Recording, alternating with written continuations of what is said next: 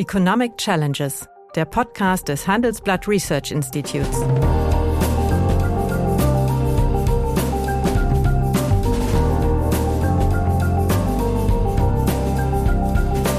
Bert Rürup, der Chefökonom des Handelsblatts, diskutiert mit Michael Hüter, dem Direktor des Instituts der deutschen Wirtschaft, wöchentlich aktuelle wirtschaftliche Herausforderungen für Deutschland wie für die Weltwirtschaft.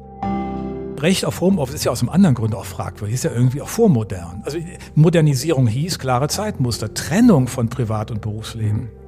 Das war der Fortschritt, dass man das nicht im privaten Haus hatte, sondern man hat es getrennt und dann konnte man auch jeweils anders organisieren. Da hatte man und natürlich weiß, auch eine andere Rollenverteilung zwischen Männern und Frauen.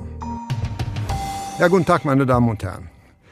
Ich darf wieder mit Herrn Hüter, Michael Hüter, reden, aber diesmal über ein Thema, was wir uns beide nicht ausgesucht haben, sondern auf eine Empfehlung eines Hörers der ersten Stunde, Herr Frank Hörper.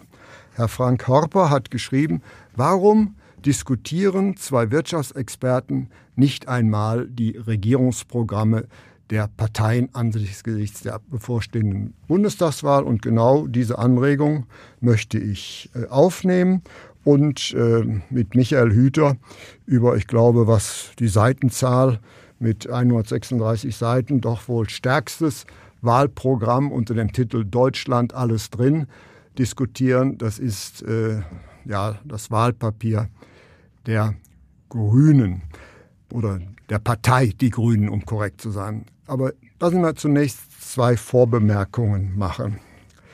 Von Tucholsky stammt eine Bonmot, wenn Wahlen wirklich wichtig wären, wären sie längst verboten. Da kann man sich darüber unterhalten und dann gibt es auch eine empirisch gesättigte Tatsache, dass Regieren in aller Regel halb so schön ist, wie man sich eine Opposition vorstellt. ja. Und die, dritte Tatsache ist die, dass äh, alle großen und wichtigen Reformen, die es in Deutschland jemals gegeben hatte, in keinem Wahlprogramm angekündigt worden sind. Das war das BAföG, die Reform der Finanzverfassung, die Notstandsgesetze.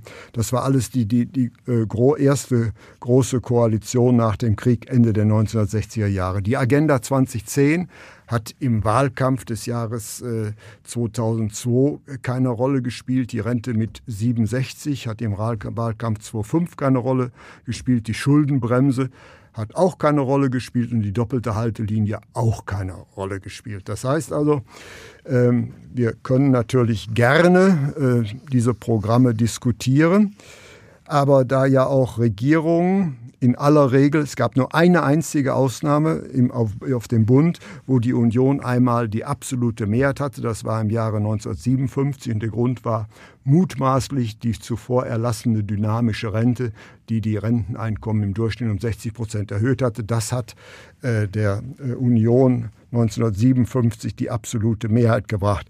Ähm, so eine Situation werden wir nicht mehr haben und das bedeutet natürlich, sagen wir mal, die äh, Umsetzbarkeit eines Wahlprogramms hängt natürlich von den Koalitionspartnern ab und deswegen darf man nicht alles so, sagen wir mal, ganz auf die Goldwaage legen, was darin gefordert wird. Dieser Vorspruch, glaube ich, ähm, sollte man machen und ähm, dann gehen wir uns, wenden wir uns den Grünen zu. Und ich fange mal an mit dem Kernproblem der Grünen, das ist ja der Klimaschutz. Und dort wird in dem Papier geschrieben, der CO2-Preis soll bis 2023 deutlich auf 60 Euro die Tonne steigen und der Kohleausstieg soll 2030 bereits kommen und nicht erst 2038 und das deutsche Klimaziel soll auf 70 Prozent weniger Emissionen im Vergleich zu 1990 angehoben werden und der Verbrennungsmotor soll ab 2030 verboten werden.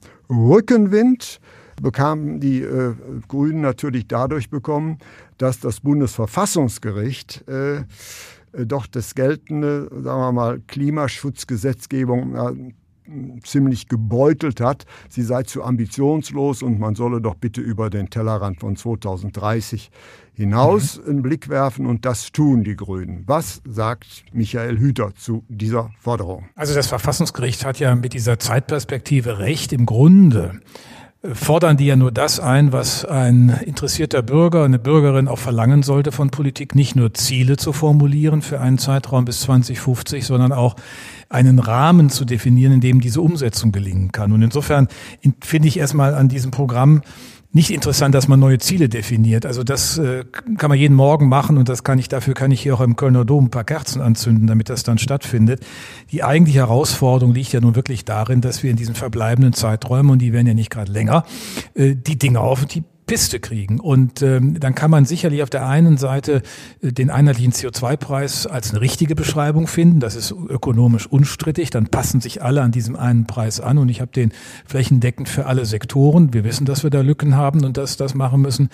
Wenn ich den allerdings sprunghaft äh, anpasse, muss ich immer wissen, was ich tue und ob ich möglicherweise Ausgleichsmaßnahmen bauen muss. Ob ich dann, und das macht die Sache wieder schwierig, neben diesem Grundsatz, den man zustimmen kann, ist der richtig ist, äh, mit dem einheitlichen CO2-Preis und wir auch sagen würden als Ökonom, mit dem Zertifikatehandelssystem ja auch das richtige System gefunden wurde, um das äh, effizient zu machen, äh, muss ich dann noch viele Kleinsteuerungen machen. Und das ist so, wenn man mal das Programm als Ganzes nimmt, es hat an einigen Stellen so eine Detailverliebtheit, da wird feinjustiert, feingesteuert, da ist man auch nicht wirklich technologieoffen. Da kommen eigentlich die Traditionshündchen der Grünen durch. Also ich habe so ein bisschen den Eindruck gehabt, wenn ich das gelesen habe, naja, die versuchen jetzt mal allen was anzubieten, heißt ja auch so, alles ja. drin, ne? so ein Gemischtwarenladen. Ja. Aber im Grunde ist, sind sie auch schon genauso verkrustet wie die anderen Parteien, richtig neue Ideen oder sich mal öffnen, wo man sagen kann, okay, da haben andere auch recht gehabt, wir sind beim Ziel einig, lass uns mal die Instrumente vielleicht ein bisschen flexibler angehen. Da finde ich eigentlich wenig. Und das ist bei dem Thema Klimaschutz, ist das deren Kernbestand? Aber es muss doch gelingen. Ja, das, wie kriegt man es hin? Das kann man so sehen, aber andererseits äh, ist diese, sagen wir mal, interpretationsoffene oder auch weiche Formulierung natürlich eigentlich ein Angebot an die anderen Parteien, dass es am Markenkern eigentlich nicht scheitern soll, dass man in eine Regierung geht. Insofern ja. ist es äh, unter, sagen wir, ähm, Politics-Gesichtspunkten, unter Policy-Gesichtspunkten vielleicht nicht, aber unter Politics-Gesichtspunkten mhm. der Konsensbindung, äh, finde ich, ist das eigentlich ein äh, relativ äh, geschickter Vorschlag. Ja, aber auf der anderen Seite, ich meine, bezweifelt denn jemand noch diese Klimaziele? Sie sind europäisch vereinbart, mhm. ähm, sie sind begründet, sie werden vielfach immer sozusagen neu unterlegt mit Studien. Die entscheidende Frage ist doch, wie kriegen wir denn die Kurve dahin? Mhm. Wie schaffen wir es denn, unsere Wirtschaft zu dekarbonisieren? Äh, und da haben wir halt zu lange das im Grunde nur auf die energieintensiven Branchen und die Industrie kapriziert, den Verkehr mhm. und äh, den Hausbrand. Die Wohnungen haben wir jetzt seit 2019 durch die deutsche Gesetzgebung drin. Wir hätten schon länger, über zehn Jahre, die Gebäude energetisch sanieren können, was wir nicht getan haben. Wir müssten eigentlich zwei Prozent des Gebäudebestands Jährlich energetisch mhm. sanieren. Wir sind jetzt von 0,7 auf 1 Prozent hochgekommen. Daran siehst du, da ist in der praktischen Umsetzung die Lücke, nicht in der neuen Zielvereinbarung. Da wird es auch keinen Streit geben. Ich mhm. glaube auch, äh, egal mit wem die sich dann zusammentun müssen und dürfen, ähm, da gibt es keinen Streit. Streit gibt es dann die Frage, wie man es macht. Und dann muss derjenige eigentlich mit den klugen Konzepten nach vorne treten. Mhm. Wir wollen das schnell, aber wir wollen auch keine Kollateraleffekte, die wir vermeiden können. Aber es steht dort nichts drin, was einer Koalition beispielsweise mit der Union im Wege stünde. Nein, so sehe ich das. Nein, also insofern nein. ist das schon hier gerade im, im, Markenkern ist das doch sehr mhm. auf Konsens gebürstet. Ja, Gut. ja. Das ist diese, der Versuch der Anschlussfähigkeit. Ich meine, der Preis dafür ist, insgesamt, wenn man nochmal Einblick auf das gesamte Programm wirft, wir gehen ja gleich in die Themen weiter rein, aber es ist sozusagen das Ambitionierte in der Breite aller Themen heißt, möglichst sagen wir mal, unkonkret in vielen, vielen anderen Themen, die dann auch nicht den Markenkern so sehr der Grünen ausmachen. Nicht? Also, und immer Verhandlungsmasse zu haben. Je mehr Themen man genau. ansprechen kann, desto mehr kann man ja. also dealen. Also insofern ist es unter politökonomischen Gründen, finde ich, ein extrem geschicktes Programm. Ja, und es ist ja allein mit dem, mit dem Titel, wobei ich nicht weiß, ob der gelungen oder misslungen ist. Nach einer kurzen Unterbrechung geht es gleich weiter. Bleiben Sie dran. Wie geht es weiter mit der Europäischen Union? Präsidentschaftswahlen in den USA, EU-Parlamentswahlen, geopolitische Krisen und wirtschaftliche Schwierigkeiten. Wir suchen Lösungen für diese Herausforderungen. Am 19. und 20. März auf der digitalen Europakonferenz von Handelsblatt, Die Zeit, Tagesspiegel und Wirtschaftswoche. Über die Zukunft Europas sprechen wir mit Bundeskanzler Olaf Scholz, Wirtschaftsminister Robert Habeck und vielen mehr. Kostenlose Anmeldung unter europe20xx.de. Also alles ist drin, kann ja. heißen, alles ist möglich für Deutschland. Ne? Oder das ist wie so eine Sammeltüte, wie was, ja. die man so zur Einschulung bekommen hat. Da war auch alles drin, nicht von der eine Art Wundertüte. Und äh, das haben die, glaube ich, nicht so ganz mit dem Blick gehabt. Die wollen eigentlich sagen, alles geht. Aber es ist, es ist dadurch natürlich auch beliebig an vielen Stellen. Gut. Dann äh, nächste Forderung, die natürlich auch meines Erachtens außerordentlich anschlussfähig ist, das ist die Start-up-Forderung. Das mhm. heißt die Innovationsförderung. Und hier äh, gibt sich diese Partei ja doch äh, ja, das Anstrich, den Anstrich eines äh, sehr modernen äh, Wachstumsförder, einer sehr modernen wachstumsfördernden Partei. Was sagt die deutsche Wirtschaft dazu? Naja, also innovative Startups zu fördern ist natürlich äh, unstreitig. Ich meine, also das gilt immer. Es ist immer schön, wenn man ja. jemanden, wenn man mehr haben, die erstens nicht nur gute Ideen haben, sondern die in der Lage sind, mit diesen guten Ideen auch Geschäfte zu machen, also mhm. unternehmerisch erfolgreich zu sein. Dann darf man natürlich auch nicht vergessen, dass es bei der Grünen Partei natürlich auch ein nicht unerheblich kleines Lager gibt, oder großes, je nachdem, wie man es sehen will, das mich schon mit der Aussage, Unternehmen im marktwirtschaftlichen System leisten Innovationen auch für diesen gewünschten Strukturwandel zum Klimawandel hin schon Schwierigkeiten haben. Also ich kann das mal erzählen, ein Beispiel. Wir hatten den äh, Habeck eingeladen zur Festrede bei der Max-Weber-Preisverleihung. Der Max-Weber-Preis für Wirtschaftsethik wird seit den frühen 90er Jahren vergeben, alle zwei bis drei Jahre. Und er hatte eine wunderbare Rede gehalten, die kann man auch bei uns auf der Homepage beim IW sich anschauen. Und da sind solche Sätze drin. Aber was meinst du, was das ausgelöst hat? Aus die Kritik kam aus den eigenen Parteien. Ja. Und äh, also die, eine gute Idee ja, aber wenn es dann ums Geld verdienen geht, damit die gute Idee nicht nur einmal stattfindet, sondern Kapital entsteht im Unternehmen, mit dem es innovations- und investitionsstark für die Zukunft wird, da haben die dann schon manchmal wieder Probleme. Insofern ja, ähm, und sie, man merkt das immer, dann wollen sie jedem 25.000 geben, dass du mal anfangen kannst. Das eigentliche Problem in Deutschland ist doch nicht das Anfangskapital, sondern das Wachstumskapital. Das Wachstumskapital, das, ja, das ist unser Problem. Ne? Und da, da, da, da scheuen sie sich immer alle. Und sagt dem Motto, ja, weiß ich ja gar nicht, ich will, vielleicht will ich ja nur viele kleine haben, aber so läuft natürlich Innovation nicht und dann verzichtet man auf manches. Ja, ich sehe eigentlich noch einen anderen Punkt, der mir sehr äh, unrealistisch erscheint. Äh, dass man ganz schnell zu einer digitalen Verwaltung kommen soll. Äh, erstens sind wir da weit entfernt von und zweitens abgewogen formuliert und zweitens hat man natürlich dann immer, sagen wir mal, so Datenschutzprobleme und die wurden bislang von dieser Partei ja extrem hochgehalten. Das ist der das ist genau der Punkt. Das sind dann so die verdeckten Widersprüche, weil ja. das findet dann nicht in dem Kapitel statt, sondern im anderen Kapitel, wo sie sich nicht wirklich bewegen. Sie sind ja noch nicht mal wirklich bereit, sich im Kontext jetzt der Pandemie beim Thema Datenschutz ein bisschen mhm. zu bewegen. Also da finde ich immer, wenn wir uns mal vorstellen, dass diese Digitalisierung, wie wir so neudeutsch sagen, eine Enabler, eine Befähigungstechnologie ist, und wenn du einfach nur vorstellst, wenn so ein Automobilzulieferer, wenn der da seine Industrieroboter wirken hat und der hat die digital gesteuert, dann heißt das ja auch, dass durch durch die digitale Steuerung der Stromverbrauch optimiert wird. Das sind ja direkte Einzahlungen auch in den Klimawandel, wenn man so will.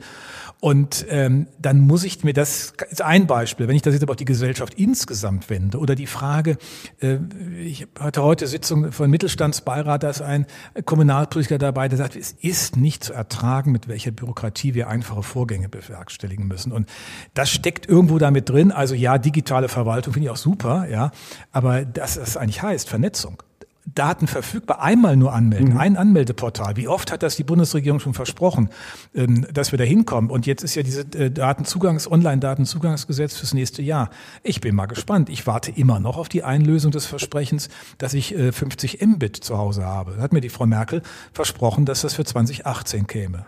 Ich weiß nicht, ob du das hast. Also ich habe es in Wiesbaden wohnend in der Innenstadt, fast innenstadtnah nicht. Mhm. Und ich weiß auch gar nicht, wen ich da anrufen soll. Ich kann ja mal so und äh, bei der Merkel fragen. Und, und hier, das ist dann immer so selbstverständlich. Tolle, moderne, digitale Verwaltung. Wenn du genau fragst, wo sind denn die Kinken im System, dann sind sie bei der Frage Datenzugänge, Datenvernetzung, Matching der Daten und die Frage letztlich, äh, wird das nicht überrollt durch eine Verfahrenskompliziertheit, die das alles wieder äh, gerade ja, einsammelt an Kostengewinn? Wenn man fragt, wo funktioniert es denn, dann sagt man also Lettland und Litauen. Ja.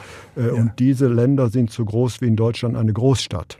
So. Ja, und äh, bei den wirklich großen Flächenländern, also tun sich viele sehr schwer. Nicht so schwer wie Deutschland, aber äh, das wird die, auch in der nächsten Legislaturperiode nicht klappen, egal wer die Regierung führen wird. Ja, und ich meine, der spannende Punkt ist ja eigentlich, und da reden alle drumherum, dass unsere Staatsordnung dazu nicht passt. Also was heißt denn nochmal Digitalisierung, Schnittstellenfähigkeit? Und das heißt aber, äh, dass die Kommunen mal überlegen müssen, was ist denn noch in eigener Selbstverwaltung? Ist das, was das heißt denn Artikel 28 Absatz 2 Grundgesetz? Dass sie die selbstständige, die autonome kommunale Verwaltung der eigenen Angelegenheiten, ja, äh, dann ist ja noch die Friedhofsordnung, die muss ich nicht digitalisieren. Aber wir Oder allein die gerade beim Bauverordnung. Bauverordnung So. ist sehr spannend. Also wir haben Genau, aber nimm doch mal Schulverwaltungsämter in der Steuerung mit der, mit der, Land, mit der Landesverwaltung. Nimm gerade die Gesundheitsämter in der Steuerung mit dem, mit dem Bund irgendwie. Nimm die, nimm die Ausländerbehörden in der Steuerung mit dem BAMF. Das heißt, das sind doch immer, wir kommen da immer zum selben Thema. Dann erzählen die uns, ja, hier in Köln haben wir die beste Software schon immer, ne, und jetzt umsatteln geht gerade nicht. Ja, dann ist der ganze Vorteil von Digitalisierung futsch. gut. Und dann muss man auch mal sagen, pass, wir müssen in die Staatsordnung rein. Ja, ja, die, ja, die Mühen der Niederung. Gut. So. ja. ja, die Bildungsvorschlag finde ich in Ordnung, dass jedes Kind einen Kita-Platz ähm, bekommen soll, ist ökonomisch richtig, nämlich nirgendwo ist die Bildungsrendite höher als, Ja. äh, sagen wir, in der Vorschule. Ja. Ja, das ist absolut in Ordnung. Digitale Bildung soll gestärkt werden und das BAföG wird zu einer Grundsicherung Ja. äh, ausgebaut. Und noch die Grundschüler sollen auch einen Ganztagsplatz Ja. kriegen. Ich betone das deshalb immer Ja. so, weil es häufig einfacher ist, eine Kinderbetreuung im Vorschulalter ganztägig oder längerzeitig flexibel zu bekommen. Und dann kommst du in das Desaster der Grundschule und die endet dann um 13 Uhr. Äh, Und das, diese, über den Bildungsgang, das insgesamt zu denken, alles zustimmungsfähig, da müssen wir einfach mal liefern. Das ist, das ist richtig, aber äh, ich hätte die Einflussschneise über die Ganztagsschule genommen, dann wäre Hm. der Kita-Platz vorher abgefallen, nämlich Deutschland äh, ist, glaube ich, eines der beiden Länder in Europa, wo die Halbtagsschule immer noch die Regelschule Ja. ist. Und das ist natürlich das ganz große Defizit. Äh, Ich hätte das in den Vordergrund gestellt, aber ich glaube, hier wird man zu diesem Punkt. äh, Da haben die aber keinen Widerspruch. Da würden Nein, die dir auch zustimmen. Da wird ne? man Das also ist- vorbehaltlos ja. kann man das zustimmen. Ja. ja. Aber das Schöne ist ja auch, da haben sie eigentlich nichts zu tun, denn es ist alles Länderaufgabe. Länderaufgabe. Ja, das ist praktisch. Die kann man, das kann man immer fordern. Aber möglicherweise die hohe Realitätsnähe resultiert ja möglicherweise daraus, dass sie schon in einigen Ländern in der Regierung sind. ist dann vorteilhaft. Ja, oder Sie wollen uns hier deutlich machen, was ich durchaus richtig finde, dass das Kooperationsverbot zwischen Bund und Kommunen oder in den Ländern, also hier der Durchgriff auf die Bildungspolitik, dass das noch weiter in Frage gestellt. Nach einer kurzen Unterbrechung geht es gleich weiter. Bleiben Sie dran. Die Welt steht vor gewaltigen Herausforderungen. Zum einen die Energiewende voranzutreiben und gleichzeitig den Klimawandel einzudämmen. Und auch der Energieträger Wasserstoff gewinnt weltweit immer mehr an Bedeutung. Doch wie geht es weiter? Erfahren Sie mehr auf dem Handelsblatt Wasserstoffgipfel 2024 am 12. und 13. Juni in Essen.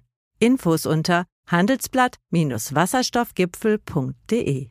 Mit dem Vorteilscode Wasserstoff 2024 erhalten Sie einen Rabatt von 15% auf die Tickets. Mhm. Gut. Arbeit und Soziales wird wieder etwas strittiger. Äh, Mindestlohn steigt ab sofort, ab sofort auf 12 Euro.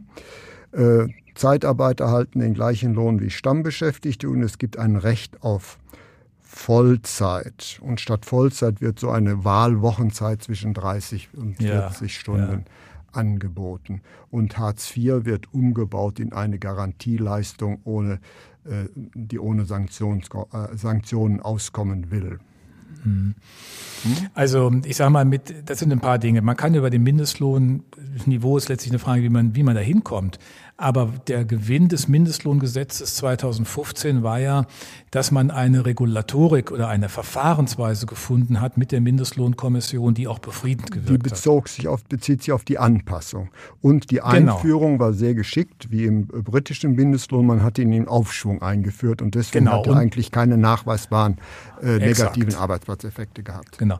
Aber das, auch das Verfahren an sich mit dem nachlaufenden Bezug auf den Tarifindex ist ein befriedendes Verfahren. Und dann, wie man es, also jetzt habe ich immer schon mit Sorge beobachtet, auch der Arbeitsminister Heil hatte da so leichtgängig, das muss man jetzt alles ändern, jetzt machen wir es gesetzlich fest. Wenn das einmal so läuft, dass der Arbeitsminister es für sich verordnet, äh, dann werden wir künftig ganz andere Gefährdung der Tarifautonomie erleben. Insofern ist mir wichtig, dass diese Mindestlohnkommission von der institutionellen Lösung, das ist wie die Low Pay Commission, du hast richtig ich genau den Vergleich, eigentlich eine kluge Lösung ist, um ja. das System von unten zu stabilisieren. Warum muss man das jetzt in Frage stellen? Das verstehe ich nicht. Das ist einfach unklug, weil man die befriedende Wirkung in Frage stellt dessen, was man gelernt hat. Und ja, das, äh, ich glaube auch, die, die 12 Euro, die mögen schon gerechtfertigt sein, aber letztlich ja äh, würde das natürlich meines Erachtens zu einem massiven Konflikt äh, in der Tarifautonomie führen, so. weil ja dann der Mindestlohn höher wäre als irgendwelche Tariflöhne. Ja, und was ja immer ein Missverständnis darin hängt, der Mindestlohn ist kein wirklich effektives Instrument der Armutsbekämpfung. Er ist ein Instrument, um am Arbeitsmarkt, das, was selbst Walter Eucken beschrieben hat, sozusagen die Schmutzkonkurrenz zu verhindern. Mhm. Jetzt haben wir ja ohnehin einen Arbeitsmarkt, der sehr viel mehr für die Arbeitnehmer steht, weil, weil die Knappheitsverhältnisse sich verändern, demografisch bedingt. Mhm. Ähm, aber es wird immer so getan, als würde man damit die, so, die Grundsicherungsbedürftigkeit verändern. Ich meine, wenn ich eine Familie habe, einer äh, kriegt Hartz IV und dann ist noch ein Ehepartner dabei und zwei Kinder, dann müsste ich ja einen impliziten Stundenlohn, der liegt ja bei 14, 15 Euro. Ähm, das heißt, auch bei einem 12 Euro würde ich das nicht lösen. Man muss einfach mal ehrlich sagen, was das eigentlich für ein Instrument ist und nicht den Leuten vorgaukeln, es löst dann auch noch Armutsprobleme. Das ist nicht der mhm. Kern eines Mindestlohns. Aber jetzt äh, möchte ich doch einmal ein bisschen Widerspruch äh, reinbringen. Also dein Verband hat sich ja lange Zeit sehr, sehr dezidiert gegen jeden Mindestlohn gewehrt. Die OECD hat ihn eigentlich immer geführt und meines Erachtens ist er eigentlich äh, zu spät gekommen. Wir haben ja, seit wir diese Hartz-IV-Regelung haben, mhm. ein Kombilohnmodell. Genau. Damit wäre eigentlich Mindestlohn notwendig gewesen. Da ist ein Mindestlohn zwingend geboten. Aber die Arbeitgeber haben dezidiert ihn immer abgelehnt. Ja, das ist aber Weil hier ein Problem. Vertrag zulasten Dritter abgeschlossen werden kann, wenn ich keinen Mindestlohn habe. Genau, genau. Und ich habe ja immer gesagt, eigentlich ist durch diese Änderung vom Bundessozialhilfesystem zur Grundsicherung für Arbeitssuchende eine Art Kombilohn entstanden. Ja. Und damit ist aber auch implizit eigentlich bei einer Vollzeitsituation ein Mindestlohn definiert. Man hätte den auch sozusagen daraus ableiten können. Damals wäre der auch nicht viel weit von dem entfernt gewesen, was man da so diskutierte. Ja. Genau. So, und äh, deswegen habe ich das auch immer wieder mit in die Diskussion gebracht. Ich sage, was ich nicht für richtig gehalten hätte, sind diese branchenbezogenen Mindestlöhne. Das macht der, machen die Tarifparteien in diesem System. Aber ich brauche einen, der sich aus der Logik der sozialen Grundsicherung ergibt und dazu stimmig ist. Und da setzt im Grunde die Mindestlohnkommission an. Ich stimme dir auch zu, habe das auch mehrfach gesagt, eigentlich hätte man den Mut haben müssen, den hatte aber damals weder Schröder noch Clement, als man die Harzreform gemacht hat. Wahrscheinlich hätte man die soziale Front oder die, die sozialpolitische Kritik einfangen können, hätte man gleichzeitig einen gesetzlichen Mindestlohn gemacht. Ja, und die Gewerkschaften waren ja mal, als sie noch sehr stark waren, im Übrigen auch dezidierte Gegner des Mindestlohns. Erst als Exakt. die Gewerkschaften schwach wurden im Zuge der Globalisierung so und, und, und, da wollten sie dann auch einen Mindestlohn haben. Ja. Aber das fing eigentlich erst 2007 an. Ja. Ähm, denn ich weiß noch, zu Münteferings Zeiten gab es genau, völlig der Punkt, genau das, dass die Gewerkschaften, nee, nee, also das ist ja eigentlich unser Geschäft und äh, das brauchen wir nicht, da kümmern wir uns nicht drum. Und dann haben sie einfach gesehen, der Zugriff, die Tarifdeckung, ähm, Abdeckung ist halt abnehmend weil sie strukturell etwas ist für große Branchen, für industriegetragene Branchen, wo Gewerkschaften eine andere Organisationsform haben. Das gilt für die Arbeitgeberseite ähnlich. Aber von der Logik her hätte man hätte man es gemacht, hätte es wahrscheinlich viel befriedende Wirkung und viel, viel Diskussion und Streit um die ganzen Harzreformen auch mhm. einfangen können. Also wir sind da gar nicht so auseinander. Ich habe das auch mehrfach gesagt.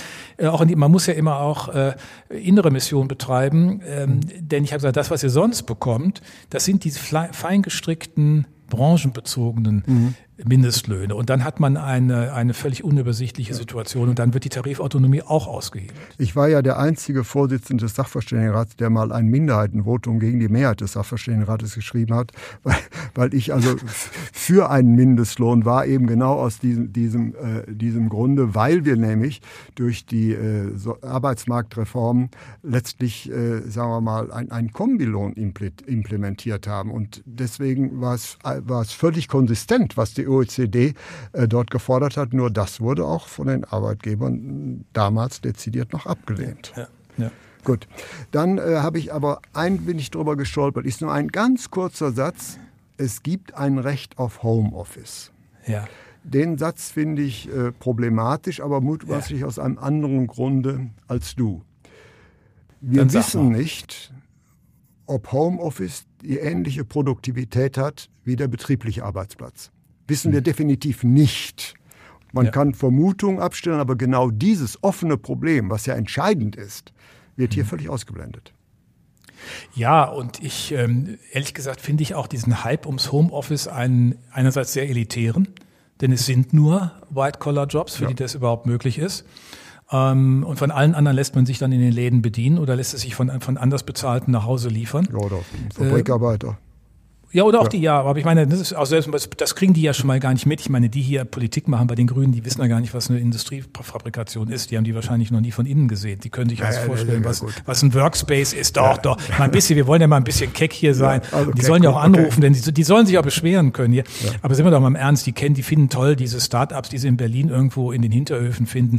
Aber im Ernst, äh, Recht auf Homeoffice ist ja aus einem anderen Grund auch fragwürdig, ist ja irgendwie auch vormodern. Also Modernisierung hieß klare Zeitmuster, Trennung von Privat- und Berufsleben. Mhm. Das war der Fortschritt, dass man das nicht im privaten Haus hatte, sondern man hat es getrennt und dann konnte man auch jeweils anders organisieren. Da hatte man und natürlich weiß, auch eine andere Rollenverteilung zwischen Männern und Frauen, als das der Fall ja, war. Ja, Gut, aber ich meine, wir ja. haben so viel Zeitflexibilisierung heute. Ist ja nicht, ich bin ja gar nicht Gegner. Wir haben zum Beispiel immer schon 20 Prozent Homeoffice. Wir mhm. diskutieren jetzt, ob die Erfahrungen äh, hier bei uns im Institut äh, dieser Pandemie seit einem Jahr, ob die das noch flexibler machen können, was wir dazu tun können. Aber man muss eines auch immer wissen. Dann habe ich nicht mehr den gleichen Ausstattungsanspruch an meinen Büroarbeitsplatz. Mhm. Also was die meisten ja glauben, sie behalten den und haben aber ganz viel. Sie können, also der, der wird bereitgestellt für die Hälfte der Zeit. Und da muss ich mal als Arbeitgeber dann sagen, und das wird wird, vermute ich mal, beim Handelsblatt auch nicht anders gedacht werden, dann muss ich nicht so viel Quadratmeter anmieten. Ja. Also es hat ja, es ist ja kein, ist ja kein, kein einfach nur mal eben ein bisschen zusätzlich. Deswegen ist das so, allfällig, es ist wohlfeil, Recht auf Homeoffice, aber nicht durchdacht. Mhm. Gut, äh, das Hartz IV, das ist ja letztlich eine Fürsorgeleistung die soll durch eine nicht durch Sanktionen bewährte Garantieleistung abgelöst werden. Haben wir denn nicht dann einen radikalen Systemwechsel? Haben wir denn nicht ein implizites garantiertes Mindesteinkommen? Ja. Also meine Deutung ist es das. Denn äh, wenn ich auf jede Sanktion verzichte, ähm, ist äh, im Grunde eine Zahlungsgarantie gegeben. Und das widerspricht aber dem Grundsatz äh, unseres sozialen Sicherungssystems, das ja immer von Leistung und Gegenleistung, von Fordern und Fördern geprägt ist.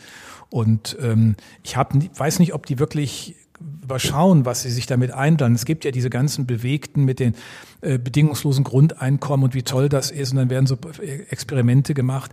Die Experimente äh, haben ja alle ihre Probleme, dass sie befristet sind, dass, dass wir nicht wirklich lernen, was die Verhaltensanpassungen sind. Oder sie sind so kleinteilig, was weiß ich, in einem Dorf, in einer Gemeinde, wo ich das mir was vorstellen kann. Aber in einer Gesellschaft mit 82 Millionen, die eine Zu- und Ein-, und Auswanderungsgesellschaft ist, weiß ich nicht, ähm, wie das funktionieren soll. Und insofern ähm, darf man diese Solidarität nicht ganz von der Subsidiarität entkoppeln. Und wenn man die Subsidiarität aufgibt, meine ich, haben wir ein Steuerungsproblem im Bereich der sozialen Sicherung. Oh, Michael, ich sehe gerade, dass wir uns bereits weit über 20 Minuten äh, recht angeregt unterhalten haben.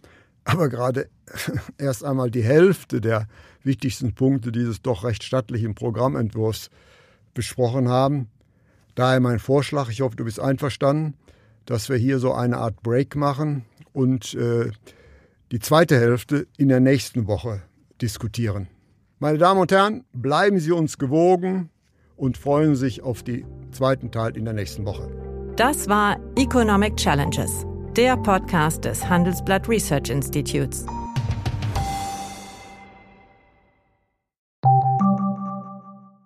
Die Welt steht vor gewaltigen Herausforderungen. Zum einen die Energiewende voranzutreiben und gleichzeitig den Klimawandel einzudämmen. Und auch der Energieträger Wasserstoff gewinnt weltweit immer mehr an Bedeutung. Doch wie geht es weiter?